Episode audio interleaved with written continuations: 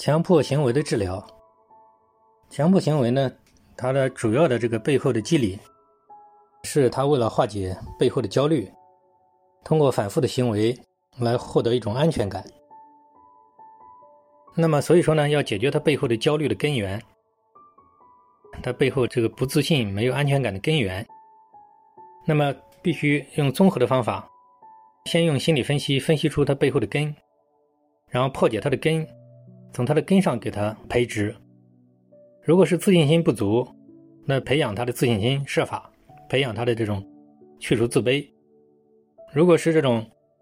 对疾病的恐惧、对生死的恐惧，或者是对这种强迫观念的一种恐惧，那么要破解它背后的本质，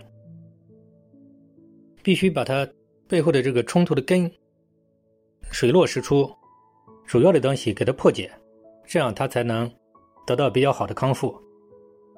因为强迫行为背后的原因很复杂，同样一个反复检查，背后的原因可能千差万别。有的可能是疾病恐惧，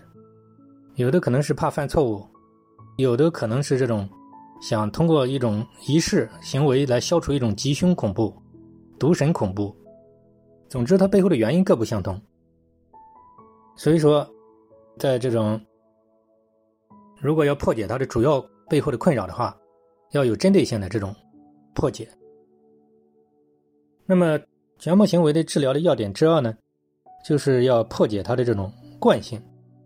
这种强大的惯性，就是他其实道理都懂了，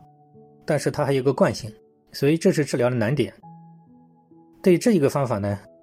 对这一点呢，我们这么多年在总结了一个非常迅速的一种反制法。反向暴露脱敏，反向这种轰击法，在我们的这个专业的老师的指导之下，效果就是非常迅速，可以迅速破解他的强迫行为。